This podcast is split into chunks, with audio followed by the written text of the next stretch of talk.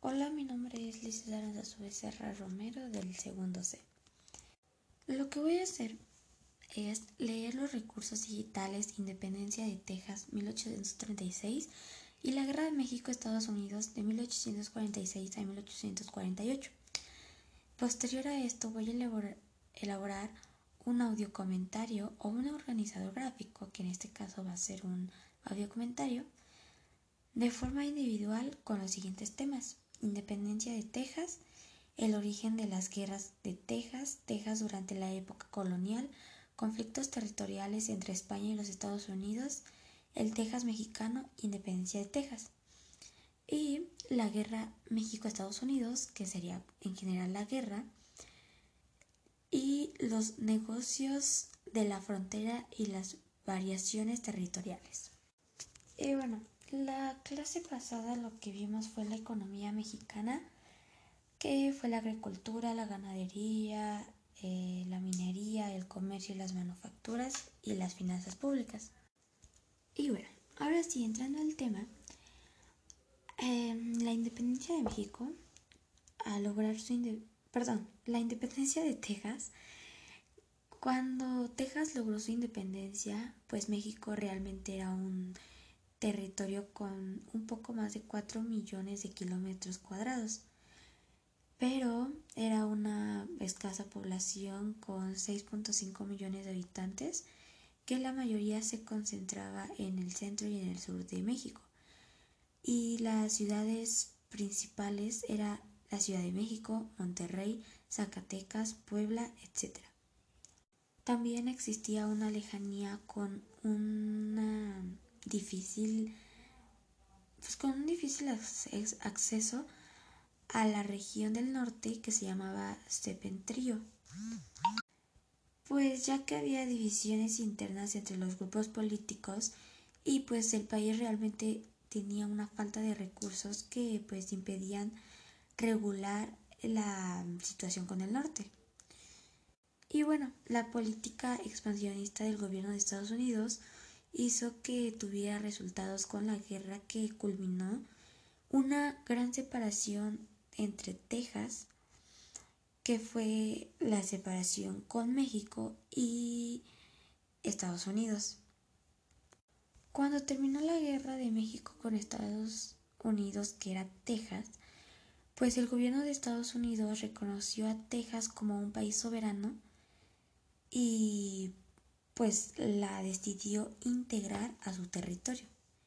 Y pues el gobierno de México no reconoció la independencia de Texas y bueno, tuvo relaciones con Estados Unidos, pero fomentando una doctrina llamada Doctrina Monroe.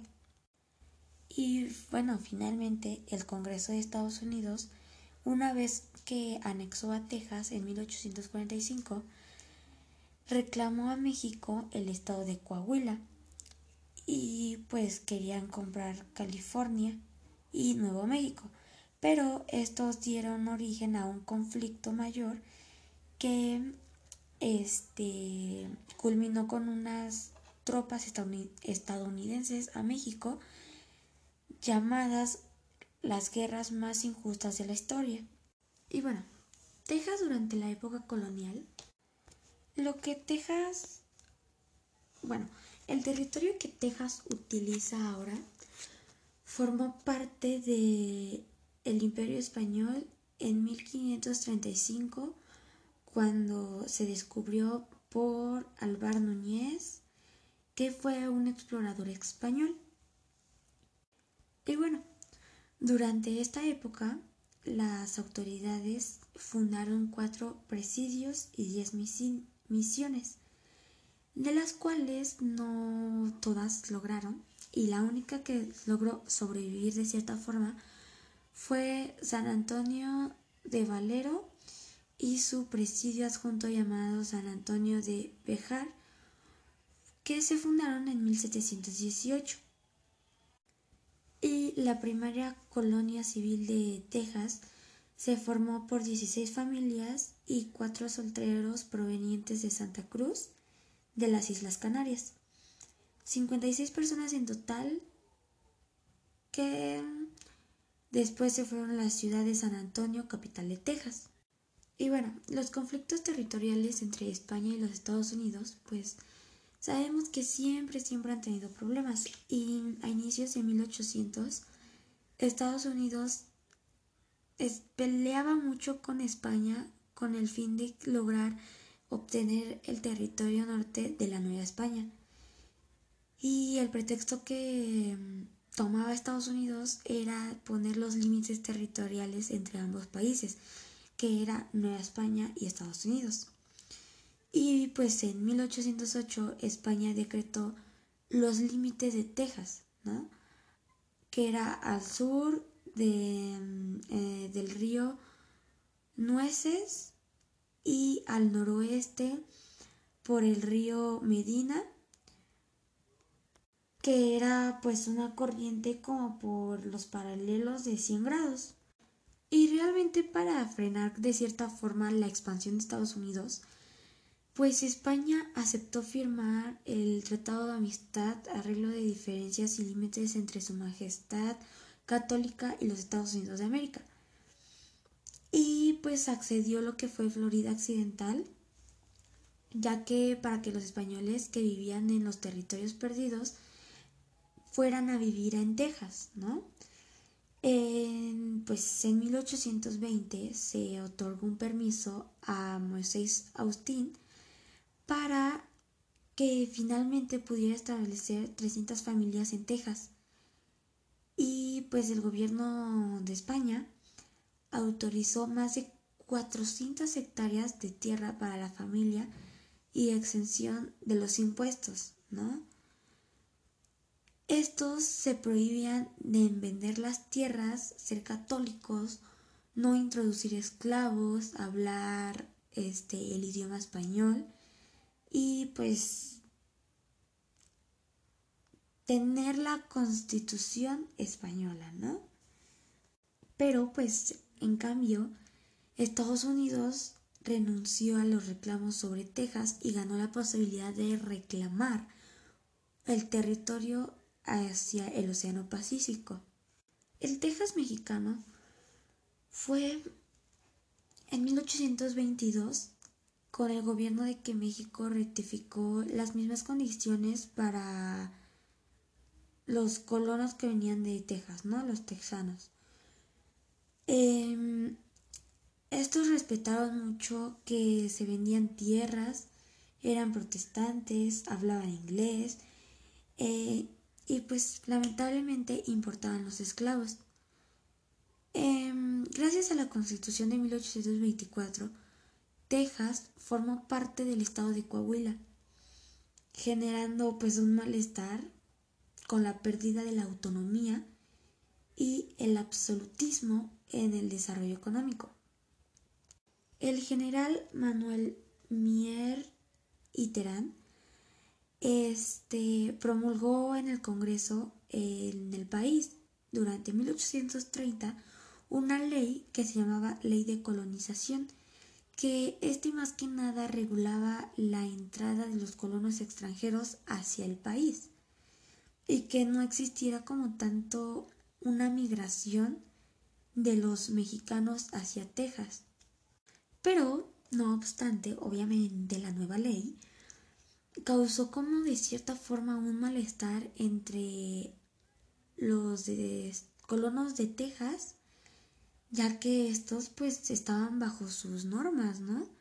Y en 1832 convocan una asamblea que pues exigieron la separación con Coahuila.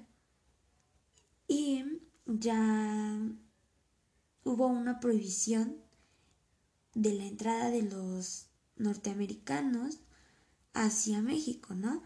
Y pues ya eran como que propiedades más ilegales, ¿no? En 1833 se realizó se realizó este una convención solicitando que la Constitución de Texas estuviera a cargo de Samuel Houston. Y bueno, ya para finalizar, realmente la independencia de Texas pues estuvo muy a la mano con México, ¿no? Realmente pues México y Estados Unidos siempre han tenido como que esta guerra y pues México tuvo que cambiar su vida, ¿no? El presidente de México firmó los tratados de Velasco donde pues se comprometió a no tomar en armas Texas, ¿no? Este, reconociendo como que los límites y pues México tuvo que ser muy independiente a Texas, ¿no? Ya no pudo lograr obtener ese territorio, pero em, en libros de historia y pues algunos de los historiadores te dicen que realmente Texas tuvo que haber sido de México. Sin embargo, Estados Unidos siempre está en batalla, en guerra tras guerra, y pues terminó ganando.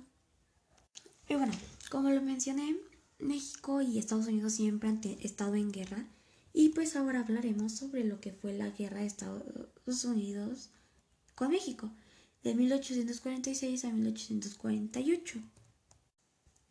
Y bueno, pues lamentablemente el gobierno de Estados Unidos siempre ha tenido ese interés de aprovecharse del territorio de México, sobre todo del norte, ya que estamos con frontera. Por ahí de 1840, los conflictos entre los dos países, que fue México y Estados Unidos, pues se hicieron muy grandes.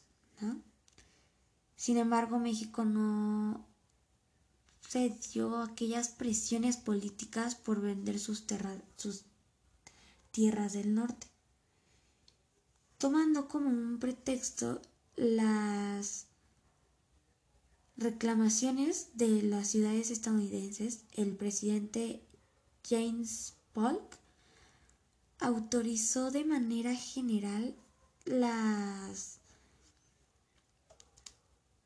pues avanzar con sus tropas hacia el río Grande del territorio español provocando que el ejército nacional que se encontraba en la zona pues declararan la guerra, ¿no? Y finalmente la guerra se declaró en marzo de 1846. Pues realmente este ejército estadounidense este tuvo al frente a muchas personas, como algunas de ellas fueron el coronel Steph Kearney, eh, el general Zacharias Tyler, eh, John Wool y Wyfern Scott. Ellos fueron algunos de tantos. La Marina de los Estados Unidos pues realmente bloqueó todos los puertos que tenía del Golfo de México y del Pacífico, impidiendo el comercio exterior y pues existieron las aduanas, ¿no? La guerra fue la derrota para el ejército mexicano, ya que pues este no se encontraba con armas, ni municiones, ni comida, nada. Para que las tropas de Estados Unidos ya se retiraran de México, Estados Unidos envió a Nicolás Trips a negociar un tratado de paz con México. Pero el gobierno de México no aceptó y pues realmente esto estaba mal, ¿no? Estados Unidos llegó a la entrada por eh, la Ciudad de México, Tlalpan, eh, vencieron al general Anaya y pues a sus escasas tropas. Y pues el invasor principal se estableció en el Palacio Nacional. Y pues lamentablemente en México el, el que era actual presidente, eh, Antonio López de Santana, pues renunció después de una triste derrota en el Cerro Gordo. Pues realmente después de todo esto, el 2 de febrero de 1848, se firmó el Tratado de Guadalupe Hidalgo, poniendo en fin a la invasión del Nuevo México y la Alta California pues realmente esto estaba muy mal, estaba pésimo, ya que a México lo veían como un país pobre a comparación de Estados Unidos. La última rectificación de las fronteras fue el territorio de Tucson en 1853 y el 30 de diciembre López de Santana vendió el territorio de la Mesilla por 7 millones de dólares que pues se utilizaron en los pocos meses, ¿no?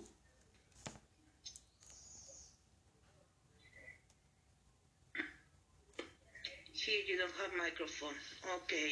Este, Adrián. Y bueno, pues lamentablemente la invasión de Estados Unidos fue uno de los